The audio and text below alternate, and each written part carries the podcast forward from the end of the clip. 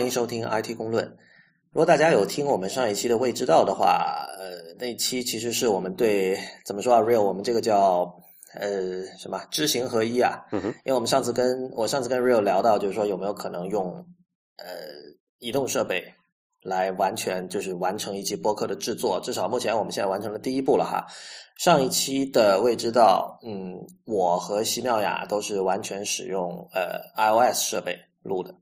就是我们是用 iOS 设备进行 Skype 通话，然后同时用 iOS 设备上的录音软件来录音。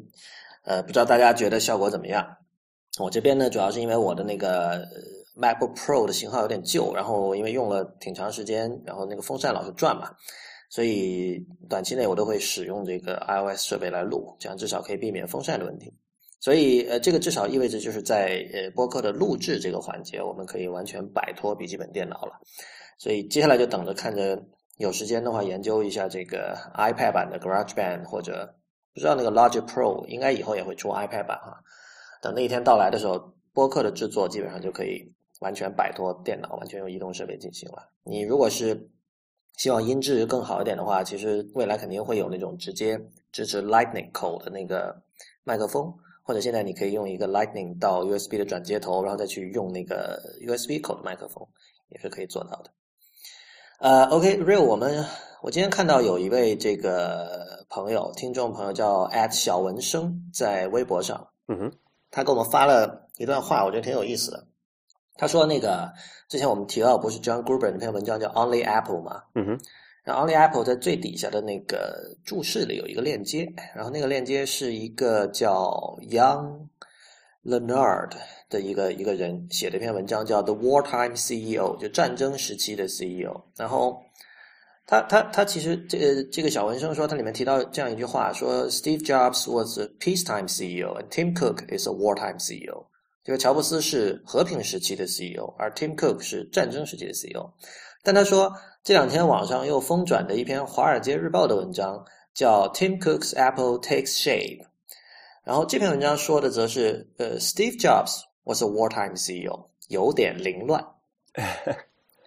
你你你怎么怎么理解这个？你有看过那个那个 The Wartime CEO 那篇文章吗？哦，没有印象哟。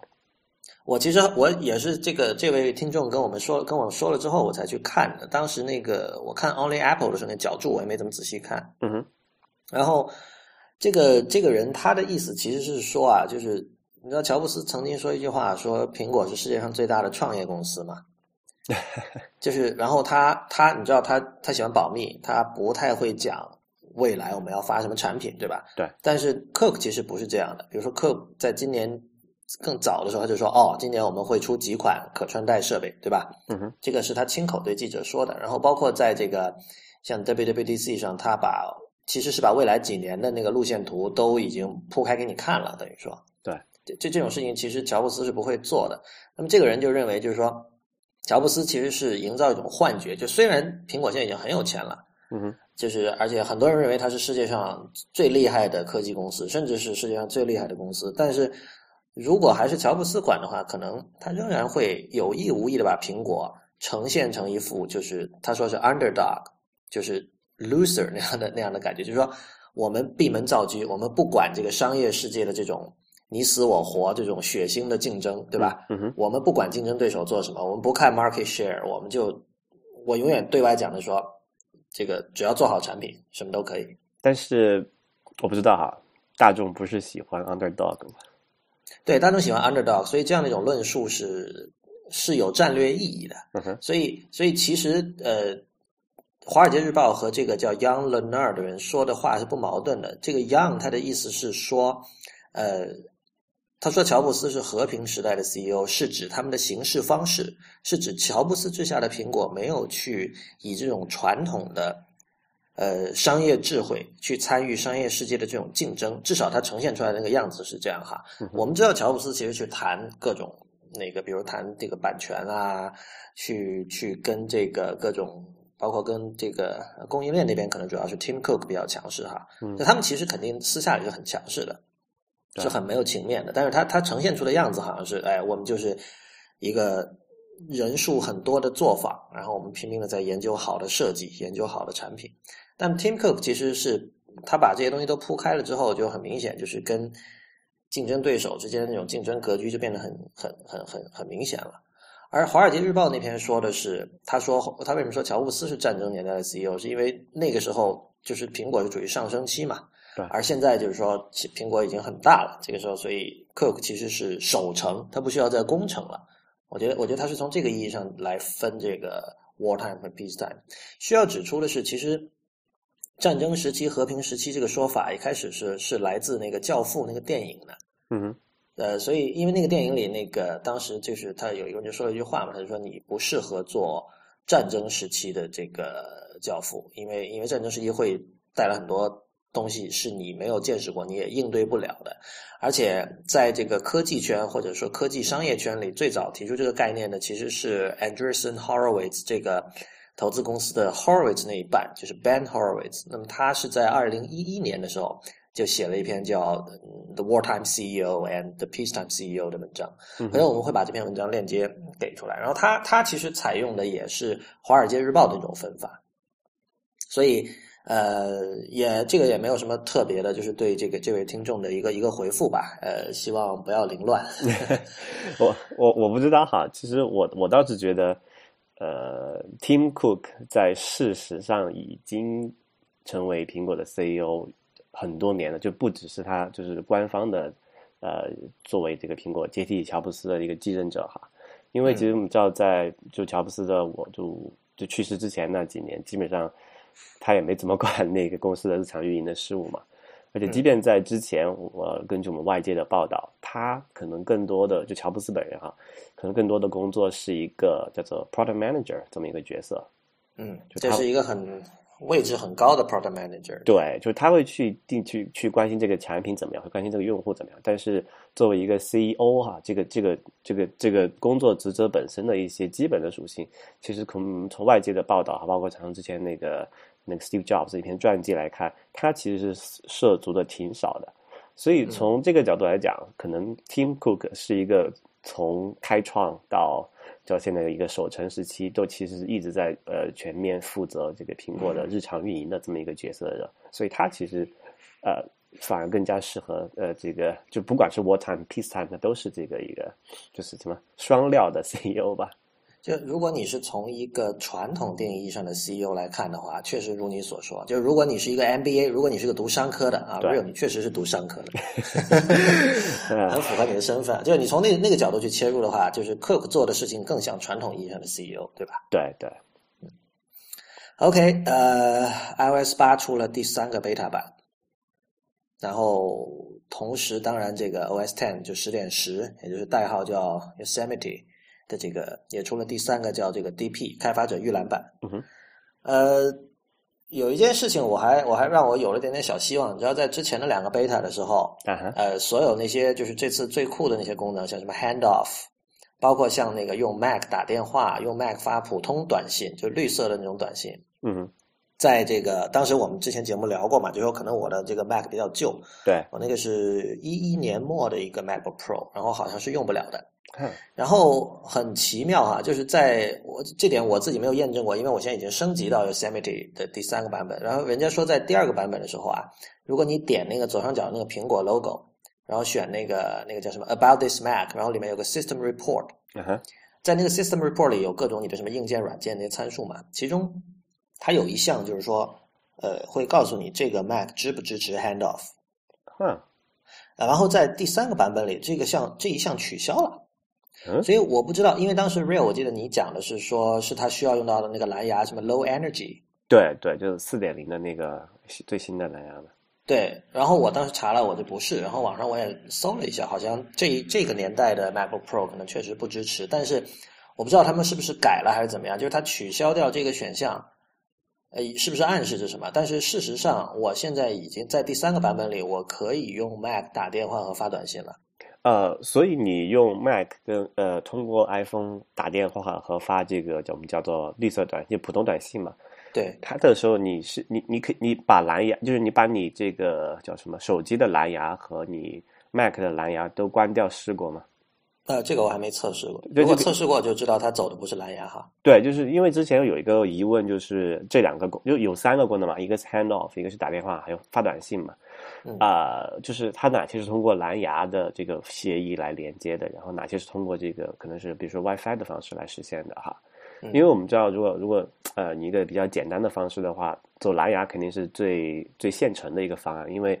呃很多这种比如说这个车载的设备，它可以通过蓝牙的方式去连接到一个手机，它可以对，包括无线耳机，很多时候对对，它可以读取到手机里面的这个，就是打通过手机来打电话呀，还有这个发就收发这个短信的一个功能。但是你知道车里面的话，那肯定距离比较短嘛，几几米之内哈。但是它在那个 WWDC 上演示的时候，他是说你可以把这个 iPhone 放到你的包里，然后这个包可能在另外一个房间，那这个时候你还可以通过那个 Mac 来打电话。那如么果那这样的按照北美的那个房间的平均大小来说，很可能已经超过了蓝牙的有效距离了，对对，就很很可能会通过这个是 WiFi 来实现。那么如果它是通过 WiFi 来实现，就有另外一个问题了，就是那么你两个这个就是 iPhone 和 Mac 是需要在同一个这个 WiFi 的这个就是这个网络之下网络之下吗？还是说他们是通过一种 WiFi 直连的方式，可以呃比如说用蓝牙来协商一个这个直连的协议，然后再再怎么样？就是你可以回去做一下这种实验了，看看它到底是一个什么样的状况，你才可以通过 Mac 来打电话和发普通短信。OK，对，我觉得这个听起来，这这你知道，这个这个听起来好像是一个挺小的事儿，但是你实际用到之后，感觉还是挺奇妙的。就是昨天我突然在我的 Mac 上的 Message 里收到了一个快递短信，就是还有那种这种就是什么幺零零八三之类的这样的号码，或者一串很长的号码，就垃包括垃圾短信。嗯哼。所以这也意味着以后的垃圾短信也同时会被发到你的 Mac 上了。啊，说到这个短信哈，我还有另外一个事儿，就前前几天遇到的一个，可以就可以聊一下哈。嗯呃，就是你知道这个，如果你呃把那个手机卡插到这个 iPhone 里面，它会自动把你的这个手机号码绑定到你的这个 iMessage 账号，就是苹果 ID 里面嘛。然后别人给你，就是比如说我，假设你是用这个 iPhone，我是用 iPhone，然后我给你发这个手机号码的话，它会自动尝试用这个叫呃这个叫就是 iMessage，而不是普通短信给你发消息，对吧？对，啊，我有个朋友，他之前是用 iPhone 的，我们这样发都挺好的。然后他最近他那个 iPhone iPhone 坏了，然后他又不想哦，他他又想等 iPhone 六再换嘛，然后他就嗯最近买了一个安卓手机来过渡一下，然后就发现一个问题，他收不到所有用 iPhone 发给人发给所有用 iPhone 的人发给他的短信了。那是因为之前他们的那个绘画整个已经进入 iMessage 模式了，是吧？对，就是他的那个号，他手机号码没变嘛，他只是把那个卡插到了这个就是新的安卓手机里面去，嗯呃，但是别人就包括我给他发短信的时候，那个就那个 i 那个 iPhone 的那个消息，就是 Message 的那个应用哈，他还是默认的，对，他还是默就我我是想给他发普通短信哈，但是他因为他之前绑定了他那个苹果账号，就他自动的这个过程，我给他发的话，他还是会走 iMessage，然后他就收不到。这个是很讨厌。这个我我好像有一个办法，就是说你你要动作很快，在那个 iMessage 没有发出的时候，你选点长按那个信息，然后选那个 Send as text message text message。对，所所以所以你说你你你的观点是说我作为发送者，我应该去关心这件事情，对吧？对，这很二，我知道这很二，就是就是我以前也遇对到过但是问题，是我知道他换手机了，可能很多其他的朋友都不知道他换手机怎么办。对，而且这个不只是除了换手机，你说这个情况可能还比较严重了，因为确实可能他没有必要告诉每个人他换手机了。但另外一种情况是说，有的时候对方处在一个这个 data 就网网络状况很不好的情况下，嗯哼，就是比如他 fallback 到 Edge 或者 GPRS 了，嗯那么他几乎网络处于不可用的状态，或者是他从一个没有网络的地方出来，然后在不重启 iPhone 的情况下，半天没有办法能激活那个三 G。嗯哼，就是遇到这种情况，你确实是需要用绿色短信，但是、嗯这个就是很麻烦这件事情。对，而且那个呃，就是还有一个就比较比较讨厌的事情，就是你说他如果他是完全没有 iOS 设备了还好，对吧？就是那你直接可能你去把苹果账号里，其实我试过了，我让他把那个就是在那个 Apple ID 里面把那个 iMessage 关掉。嗯，然后在那个就是在那个苹果网站啊，把那个绑定的手机号也删掉。就即我们做完这些之后，我我再给他发这个消息，还是走的 iMessage。啊，所以所以现在就就很无奈，就是他收不到可能有一多半的，因为身边用 iPhone iPhone 的朋友还是比较多嘛哈，他可能就收不到一多半的人发给他的这个呃短信。对，这确实是个问题。不过好在现在大家都用微信了，这个问题变得不是那么严重。就是以后我给他发消息的，我在我的就之前我给他发消息的时候，我都是说，哎，我就直接用那个啊这个 iMessage 给他发，因为第一个安全啊，然后可靠，对吧？呃，然后我现在我说，哎，我想给他发消息，我得换到微信里面给他发消息。所以这跨平台的好处显现出来了啊。对，就是呃，就是我们现在就感我我我的感觉啊，就是苹果和谷歌都在不断的给自己挖一个坑。或者给用户挖一个坑，然后把用户越埋越深，然后你要想坑里面跳出来，换成另外一个坑，哈哈哈，那你就傻眼吧。那只能说你永远还有 email 嘛。当一切一切方案都 fail 了的时候，你还可以找回可爱的电邮。唉，但是 email 体验很糟糕嘛。嗯。啊，不过这里就有一个另外一个事情啊，就是你说那个呃，i iOS 八里面可以举起电话发语音消息。对，这个是一个。昨天我昨天深夜的时候，我跟那个徐哲，就是之前上过我们节目的，他是一位在东京的一个 iOS 开发者哈。嗯。然后我跟他在 Twitter 上讨论了两句，就是首先我没有看到任何第三方的这种 IM 软件用这个功能。应该是有什么系统级别的 API 不支持吧？不，他他其实就是昨天徐哲也说嘛，就是一个是那个叫。这感感我我忘了那名字，反正感应这个距离，嗯，还有一个是感应运动的，就这两个感应器嘛，嗯，就是说，呃，至少这两个感应器本身是对第三方开发者开放的，呃，好像也很难有理由相信说苹果禁止第三方开发者同时使用这两个东西。然后，当然我们知道那个 App Store 就有一条规则说，那个你的 App 不能去复制系统级别的应用。你知道吧？这条现在已经就就一直空文了吧？没错，没错，这条就是你知道，就像邮件应用有很多，就是对。但但是但是我不知道啊，就是说有可能早年的时候有人是不是做过这样的事情，然后被拒了，后来大家就都不做了。这个我我没有看过相关报道。然后徐哲是说之前有，他他也忘了具体哪个 app，如果有人记得可以告诉我们，就是有没有第三方 app 用过这样的功能，就是。举起电话到耳边，然后说话，然后这个时候他就可以呃把它用这个 speech to text 把它转成文字，这是一种。呃，Siri 是可以的，我知道，但 Siri 也是一个系统级的嘛。然后，所以其实简单来说就是说，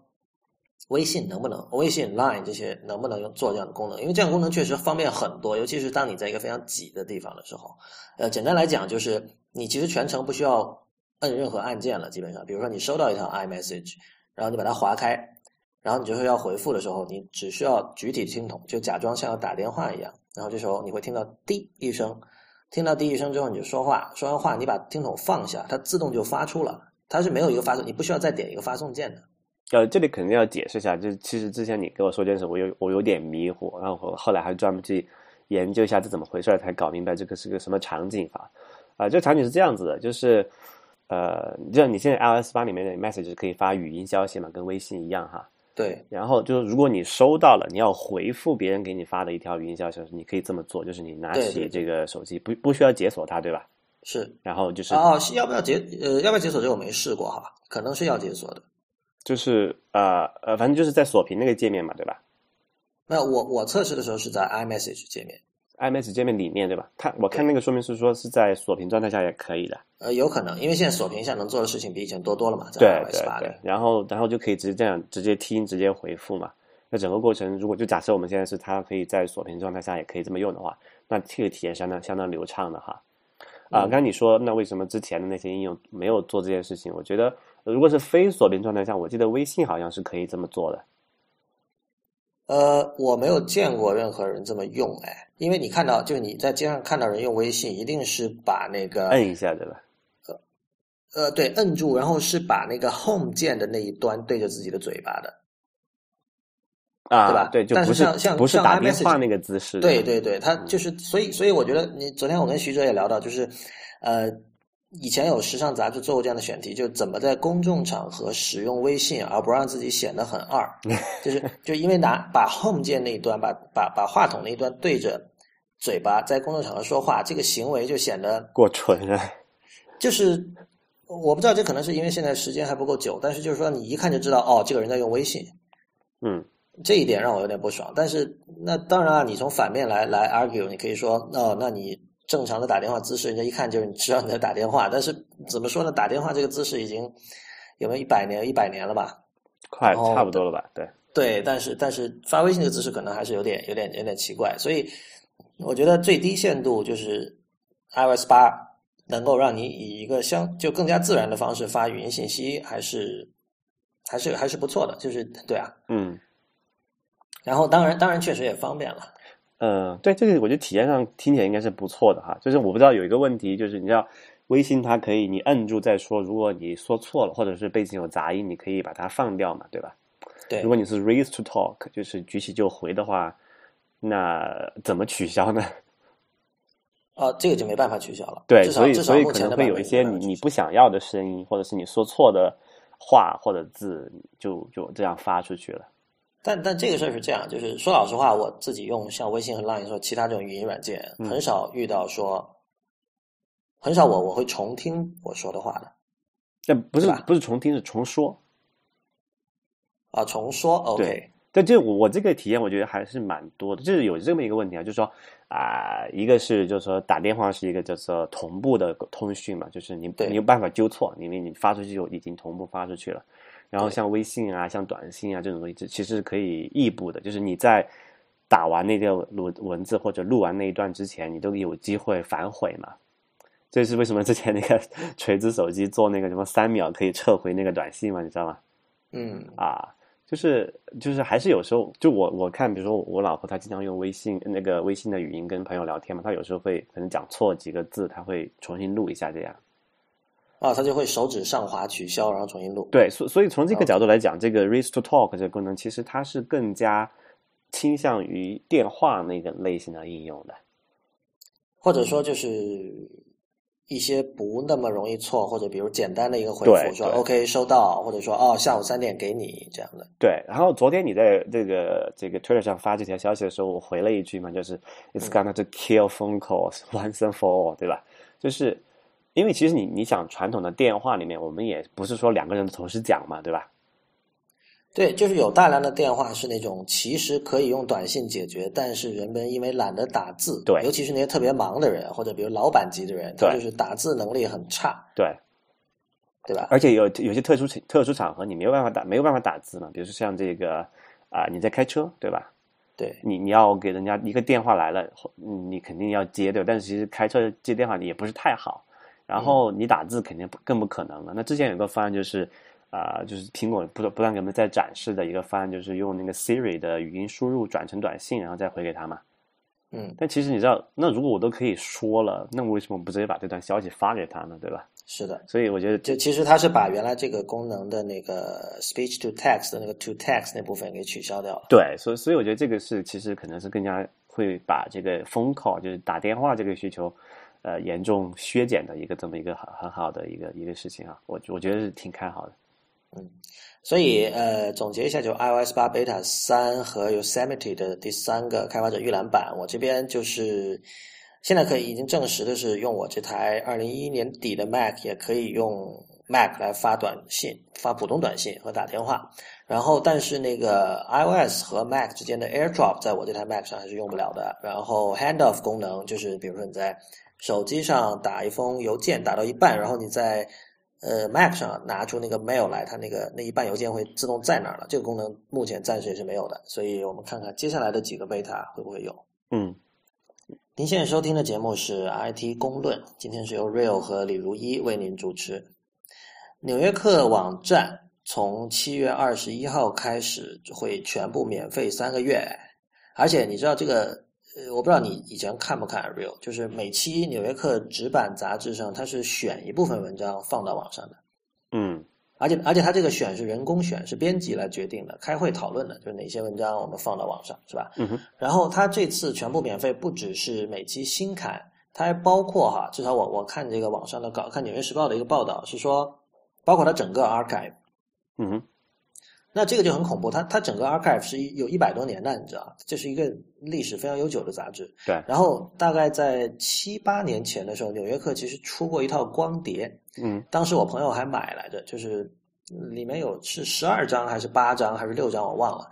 是六张 DVD，就是那种数据光碟，里面就是他们所有的从第一期到当时的最新一期的所有的文章。然后当时当然他做的其实非常的非常的没有弹性，而且就是当时你知道，其实移动互联网还没有到来嘛，就大家都在电脑上看，它其实就是一个个，它不是 PDF 格式，但它是封装的一个一种格式，但是实际上就是版面的扫描件。那不是很大一一张？对，所以读起来并不方便。就是说，你你比如说，哪怕在十五寸的屏幕上，你可能还是要去用放大镜去 zoom 才能够看清，才能够舒适的阅读。就其实它是把排版好的那个杂志的一个东西导出成一个数字数字格式而已。是的，而且是专有的。哈，后来后来他还出出了一个硬盘，就它有两个版本，一个是几张 DVD 的版本，还有一个是硬盘版，就是一个。很小的，可以放在上衣口袋那样的硬盘，应该是二点五寸那种，对吧？我不知道一二点五还是一点八，我觉得二点五的话，其实未必能放到每个人的上衣口袋。但但不管怎么说了，凑合。对，反正那套东西，如果你当 archive 来用，比如你经常要查什么东西，还还是不错的。我觉得，我当时对啊，你你你没有办法搜索啊。呃，他那个我印象中好像可以。哈，OK。反正那那个不去说它了，但是反正从七月二十一号开始的未来三个月，你可以看到这套东西，而且是在在 NewYorker.com 就没有那么多麻烦的事情了，不需要什么专有的格式，不需要去调整版面字号啊。当然我不清楚啊，以前的刊物有可能在网站上仍然是以这种 PDF，就是或者说类 PDF 的这样的一种呃纸纸刊扫描件的形式来呈现的。但是其实这个免费的三个月是一个是个 teaser，就它是为了让你看它这个改版后的网站。呃，有什么看头？然后之后是它要重新开始收费。当然，我们知道纽约客的网站一直是收费的，就是你如果是订户的话，但你如果是杂志订户，可能你本身已经拥有了线上版的阅读权限哈。但是在之后它会调整收费模式，具体调整成什么样呢？现在还不知道。然后呢，总之这是一次改版，而且它改版之后会改用 WordPress 来做后台的 CMS。我觉得这个很有意思啊，就是《纽约客》其实是非常特别的一个案例，就是它是如此的 prestigious，如此的怎么说，有那么大的光环，它的光环分分钟是比《纽约时报》可能更大。虽然看《纽约时报》的人肯定比看《纽约客》的人多哈，嗯，但《纽约客》一向是，我现在不管它实际上的文章怎么样哈，至少在人们心目中是象征着最好的写作，然后稿费给的非常的高。以前那个 Peter Hester。就当年是呃《纽约客》驻北京站的记者嘛，然后他当时就说我在《纽约客》写一个句子可以让我在北京吃上两个星期，这么多，所以所以大家都觉得我当时我我当然我我没有什么具体的那个什么哈，但是我根据一些历年来的一些报道，我估算他一个英文单词的稿费应该是在两到三美元，哇哦，有可能更高，就这样。嗯，然后呃，对，所有的作者都以这个文章能登上《纽约客》为荣，这样的。那么这样的一个杂志，我们一般会想象说，它是非常不 digital savvy 的，就是它在数字领域是很蠢，而且很很很很老旧、很慢，对吧？而且是很抗拒新事物。但是其实也不是的。然后这次我呃，他。这次的这个举措，他们那个主编就说，David Remnick，他就说嘛，他说《纽约客》其实是他的整个那个 voice，他整个那个腔调，是在是花了几十年、上百年的时间才打磨成现在这个样子的。嗯，然后他说，他们其实在数字领域的那个腔调，要要能够被打磨出来，也是要花很长很长的时间。当然，可能不是几十年那么长，但是反正就是说，这会是一个比较漫长的过程。所以这次也是他们的一个往前走了一步吧。改用 WordPress 这点，我觉得。还挺有趣的，就是说，Real 我不知道，好像这种正儿八经的这种媒体的后台的 CMS，大多数是自己开发的吧？对，这样，因为它有一些特殊的需求嘛，一般就是如果这种大型的话，他会自己写一个，就雇一部团队去维护它。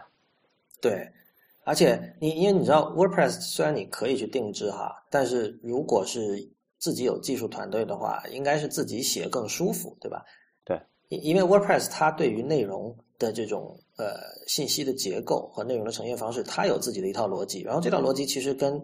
呃你这个媒体的这套逻辑和你的需求不一定吻合，对吧？对。然后我觉得从还有就是从你这是从产品上来讲嘛，还有我觉得从这个技术上来讲，WordPress 是一个嗯不太好的产品，是吧？嗯。说起来，这个，但你其实你用 WordPress 也是挺久之前的事儿了，我不知道现在有没有改进。嗯，这个 PHP 嘛，就不吐槽了，免得拉仇恨。不是，你知道，因为因为你知道，我们现在比如说每期我们写提纲、写博客提纲用的那个 Simple Note，一开始是一个创业公司嘛，还是收费的。对。然后后来它被 WordPress 的那个公司叫 Automatic 收购了，然后改成免费了。之后我感觉它是它的同步功能其实比以前好了，因为以前它用的是那个 Google App Engine，然后那个东西经常在中国被封嘛，所以。当时用 Simple Note 在中国还是挺痛苦的，现在好像已经好很多了，整体。对，起码可以不翻墙的用到，然后方便的可以同步。对，呃，翻墙的事情不说，就光是我们之前也讲过，就同步本身也是很难的。但我觉得 Simple Note 做的还还真的还是不错的。然后，所以我不知道像 WordPress，我也很久没有没有去摸它了，我不知道现在有没有改进哈。但我觉得纽约客显然他他不缺钱，请专职的程序员来自己开发一套。嗯，对。不过这样风险小一些嘛，是吧？就他在做一件风险很大的事情，对吧？就还要把一个很传统的、不那么 digital savvy 的一个一个呃一个就就就出版物吧，改成一个全数字的，然后要做收费墙，也都是这些都是各种各样的实验嘛。那么，那如果作为一个理性的这个项目经理哈，那你。做的能做的事情，无非就是减小这个巨大风险过程中的所有可控的一些风险了。那比如说，采用一个很成熟的这个出版平台，那也是一这一个做法。我觉得，我倒不觉得它风险大，因为我相信这个改版之后啊，没有本质区别。因为它在改版之前也是收费的，改版之后它 OK，它调整收费模式，嗯，那这可能它是根据过去几年它看到的数据做的调整。但是本质上对，就是一有一部分文章免费，然后另一部分文章是要付费用户才能看，这一点。没有变化，然后至于他后台用什么，那纯粹是个技术细节，对吧？我我的想象可能是他们的管理层确实是那种旧派的文人，他对于这个数字的东西，他甚至没有足够的语汇去讨论。然后，那么在这种情况下，他会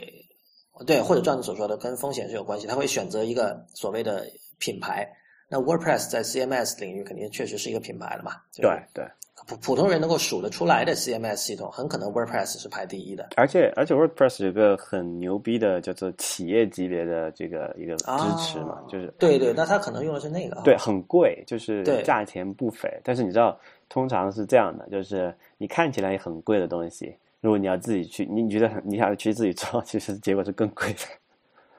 哦，对，所以所以我觉得他从他们一个就是。就我我就你是假如果假设他们这个刚建的这种团队的话，我觉得这么做的话，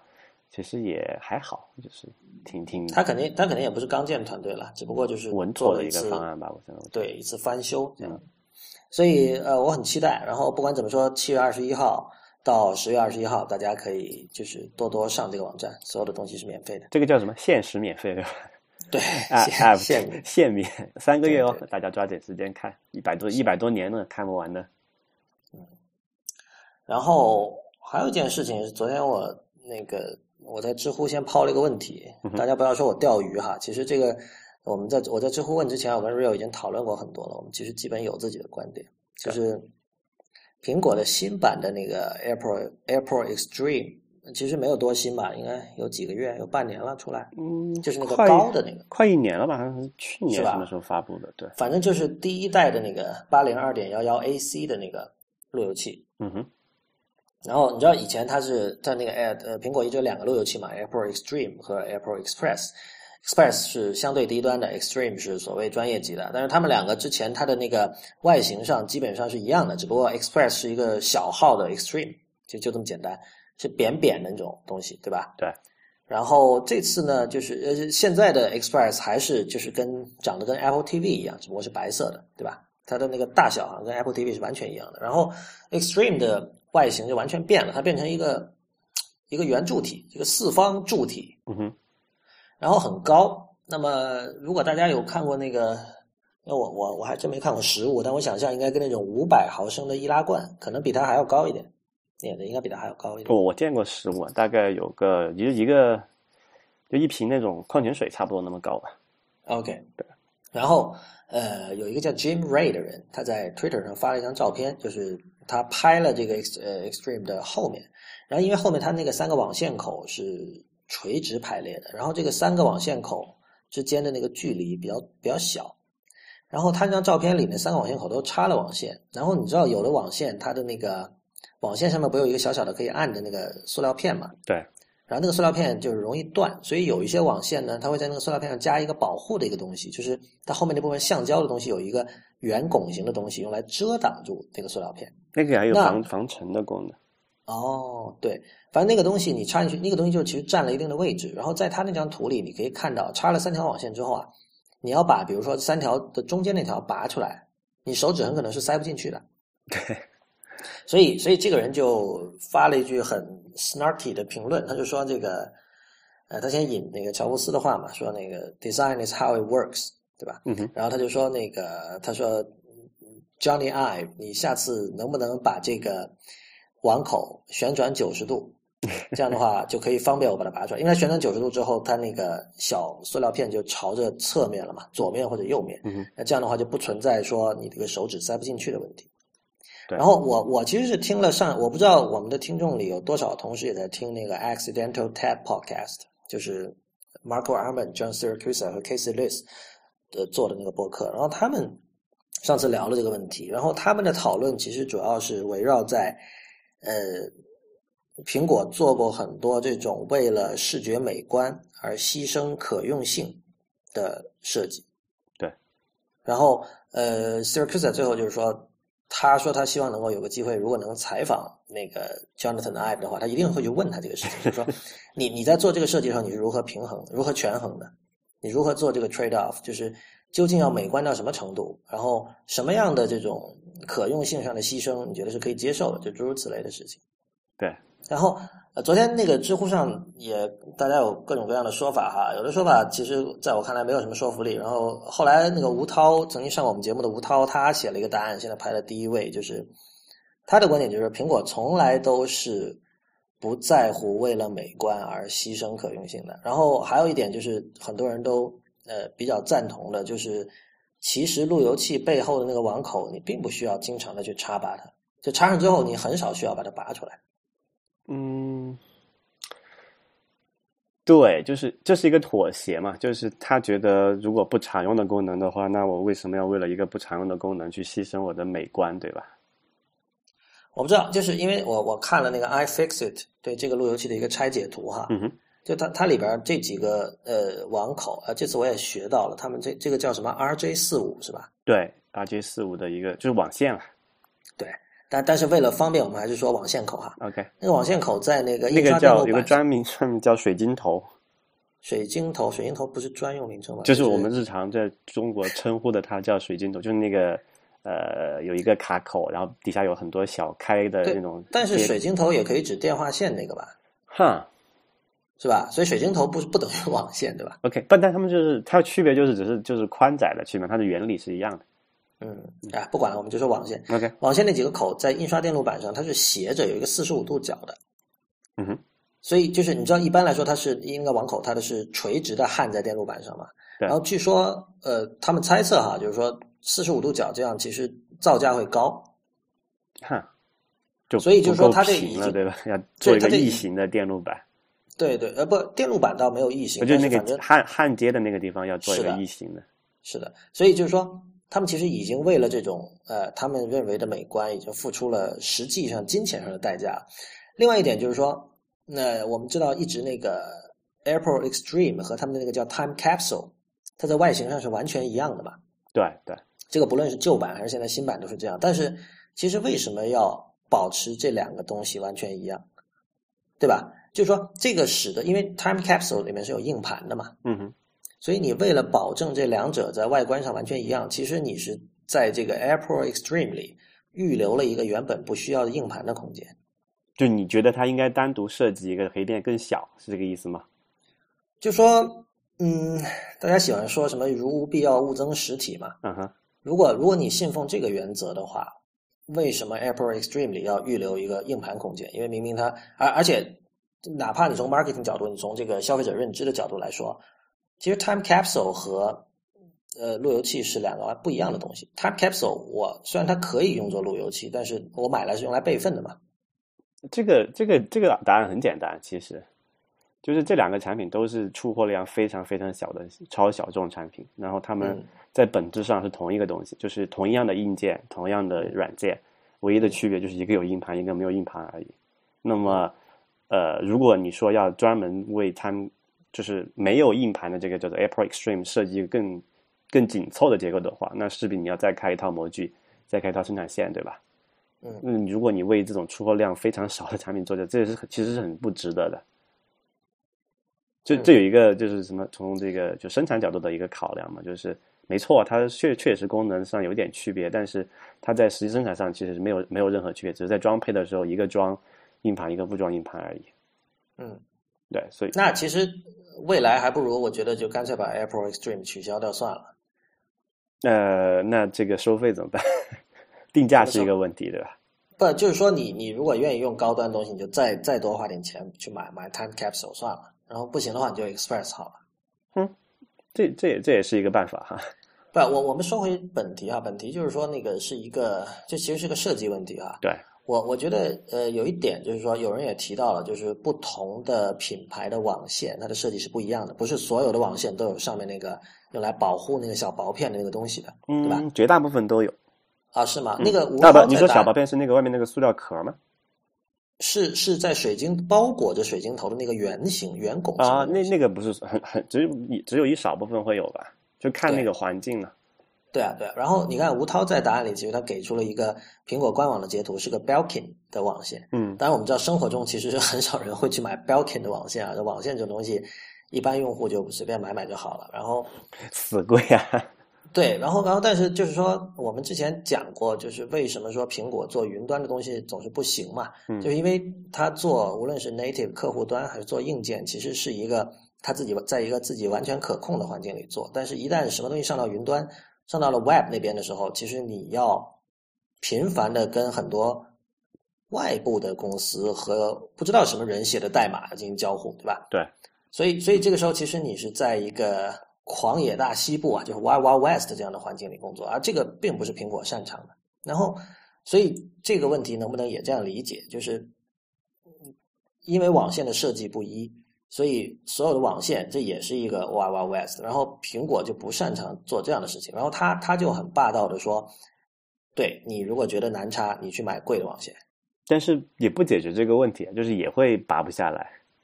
我不知道，这可能真的要自己去拔一下哈。但是就是如果我看那个图的话，其实那个外面那个保护的那个圆拱形的东西，其实占了挺大的空间。就你但是哪怕你去掉那个那个那个保护，就全部都是插它顶上那种蓝色的那种，直接有一个卡片可以摸到的那种网线，你中间的、就中间的两个，就是除了顶上那个比较容易之外哈，中间两个其实也是很难弄下来的。嗯，就所以所以这是一个设计的问题，就是它完全可以就为了这个实用性的考虑，方便插拔，不会挡不会互相挡住嘛。你可以把这个这个这个网线的这个就是插口旋转个九十度，然后大家都朝一边，因为绝大部分正常的 路由器都是这么设计的。嗯，是的，呃，只有因为苹果它要追追求这个对称嘛，因为你的网线口它不是一个，如果你很就是旋转九十度，它就不它就不是左右对称的了嘛。我觉得其实其实我我我我觉得很难，你很难去说服一个人目前的这种排，sorry，你很难去说服一个人就目前的这种排网线口的方法是唯一视觉上优美的吧？我觉得一定有其他的。你你说目前是指就是 AirPort Extreme 上面那种排法吗？对，就是三个网线口从上到下，然后居中排布。哦，这个当然是一个，我能，其实我能理解啦。就是你如果你你真的见过那台那个机器本身的时候，你会理解到它这么排确实是会美观一点的。就是它是一个一个很完美的一个柱子，嗯就是它表面是非常光滑的，是吧？就是所有的都是左右对称的。然后就如果你把它翻过来的话，你看的那个网线接口，就是说它是这这种排法也是，就是那个卡口是朝正上方的那种那个方向的哈，它也是左右对称的。如果你转过来的话，整个这个对称性就被打破，就被打破了。嗯所以从美学上，我能理解他这么做的，就做的这个初衷是怎样的。我那天听 ATP 他们讨论，我觉得有一点其实没有触及到的哈，就是就是我们知道这个现代主义设计、现代主义建筑强调一个叫这个功能要先于形式嘛，就是 form follows function。嗯哼，那其实这个背后我所强调的理念是说，如果你设计一个东西的时候，完全纯粹是从它的这个功能出发考虑的话，那么你最终做出来的东西一定是美的。这这个其实是现代主义给我们的一个很怎么说啊，是很反常识的一种一种启示，或者说，它是在颠覆前现代的美的这个概念啊。嗯哼，就是说前现代前现代的美其实是是指着指的是上帝的造物的美嘛，对吧？比如说这个冰川，就沙漠，自然之美嘛。自然界的美。对。然后，但是但是从当人类从前现代过渡到现代时期的时候，其实这这两个时期的特征分别就是说，现代大家是相信进步嘛，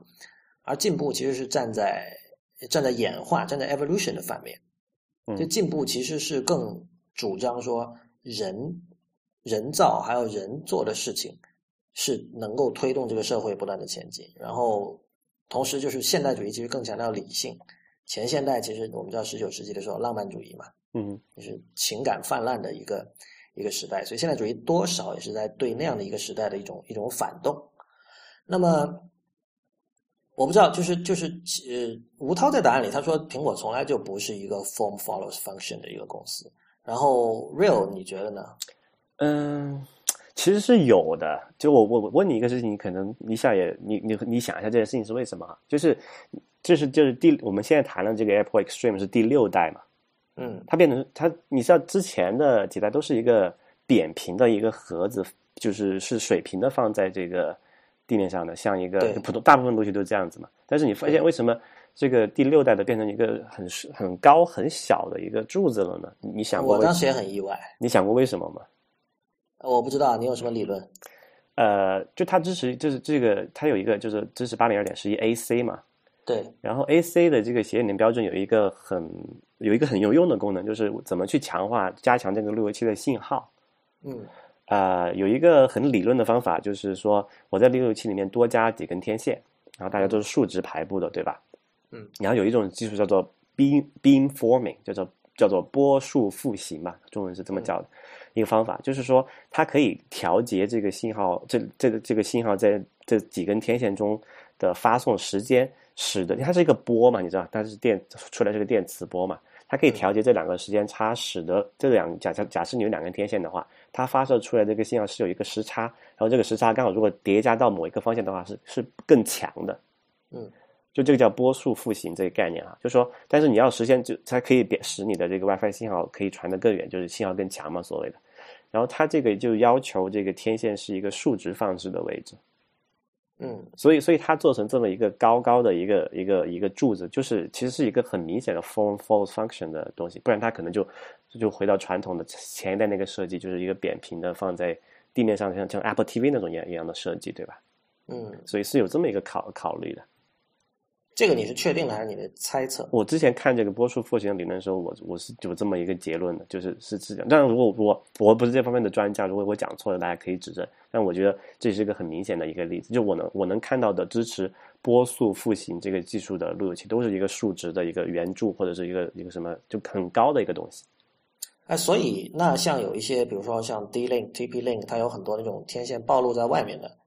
那么它也可以，比如说三条或两条竖起来。呃，天线暴露实现在面有有两种，一种是天天线不可调的，就是不能你不能转动天线的位置，这样就会很死板，而且其实天线是不好看的一个东西嘛。嗯，你不是你看现在但是我是说，我知道不好看，这是显然，但是就是说它是可以实现你刚才说那个 beam forming 的。呃，如果是可调的话，不太好，因为因为 beamforming 要求这个对这个天线的位置之间有一个精确的把握，你才能计算出那个信，因为那个信号差是非常小的嘛。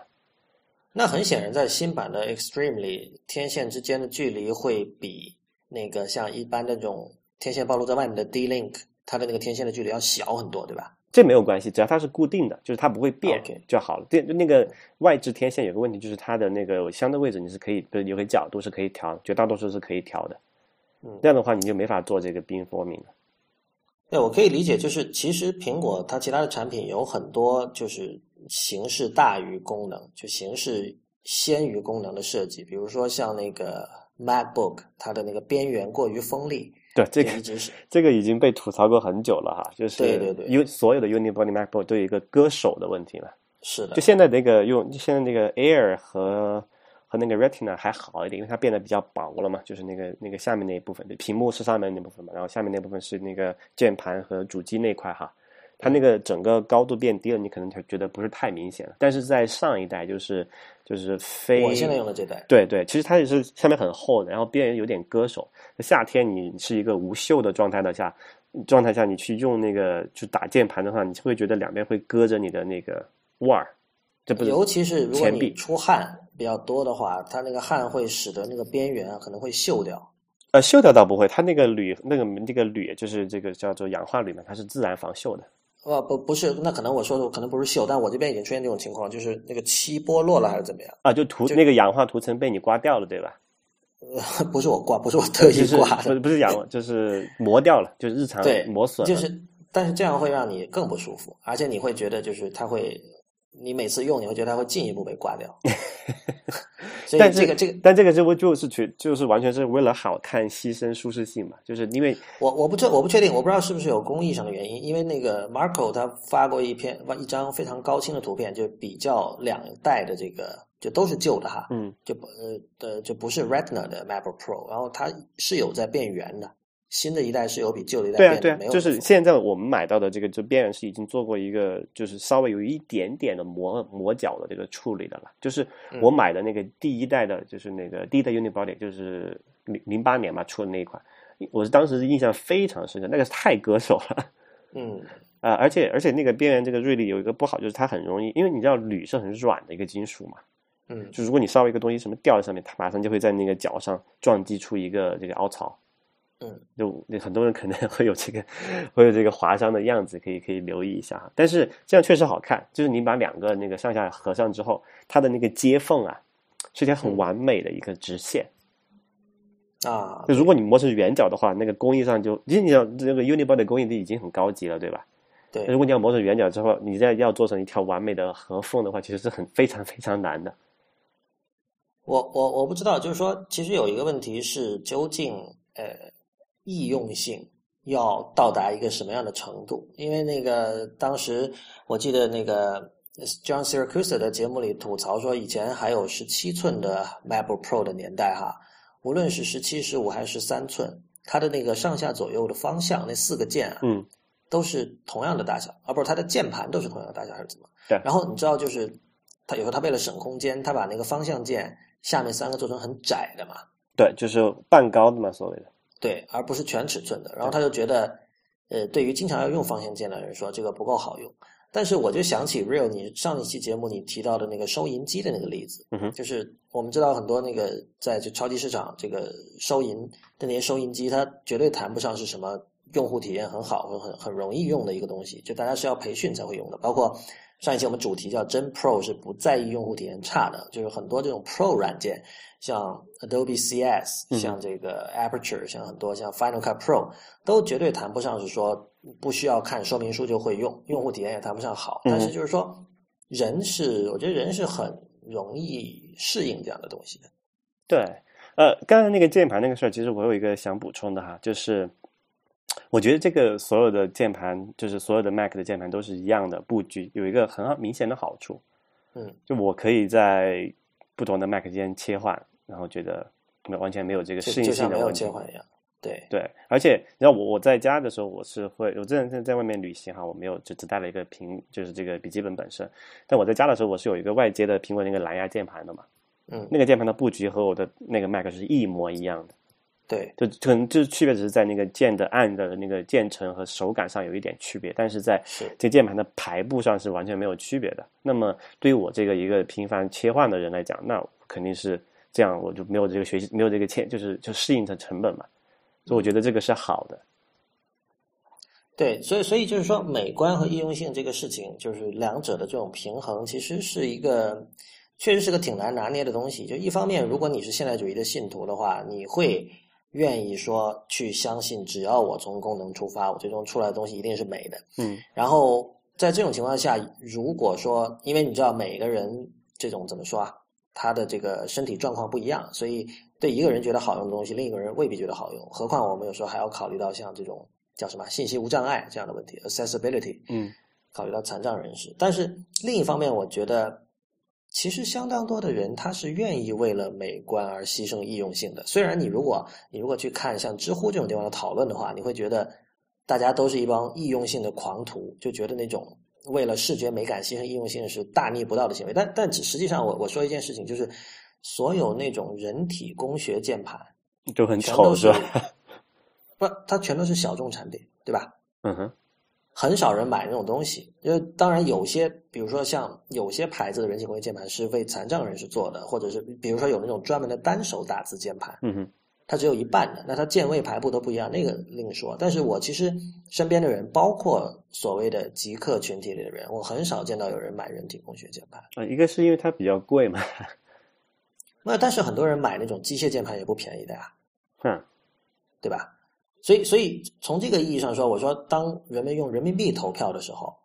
其实最终我觉得视觉美感在他们的这个权重里，其实相当的高的呀。对，这是牵涉到所谓一个产品的怎么去定位哈，你要满足消费者什么样的心理需求的一个问题。就是说，比如说你如果在我们现在讲马斯洛那需求理论可能不是太对，但是你如果拿来分析这种事情还是挺有道理的。为什么人们愿意花多花三千块钱去买 iPhone，而不花可能一半的价钱去买一个比如说呃三星或者是小米什么的，对吧？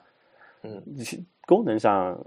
你说它们有太大区别吗？其实也说不上，但可能这就是对这个自己的一个，就好像你买了一个漂亮的衣服。你穿起来可能不一定舒服，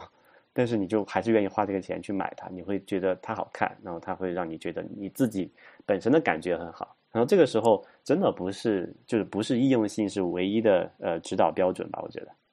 对，所以就是最最终就涉及到说，究竟消费行为是由什么驱动的？就是我觉得。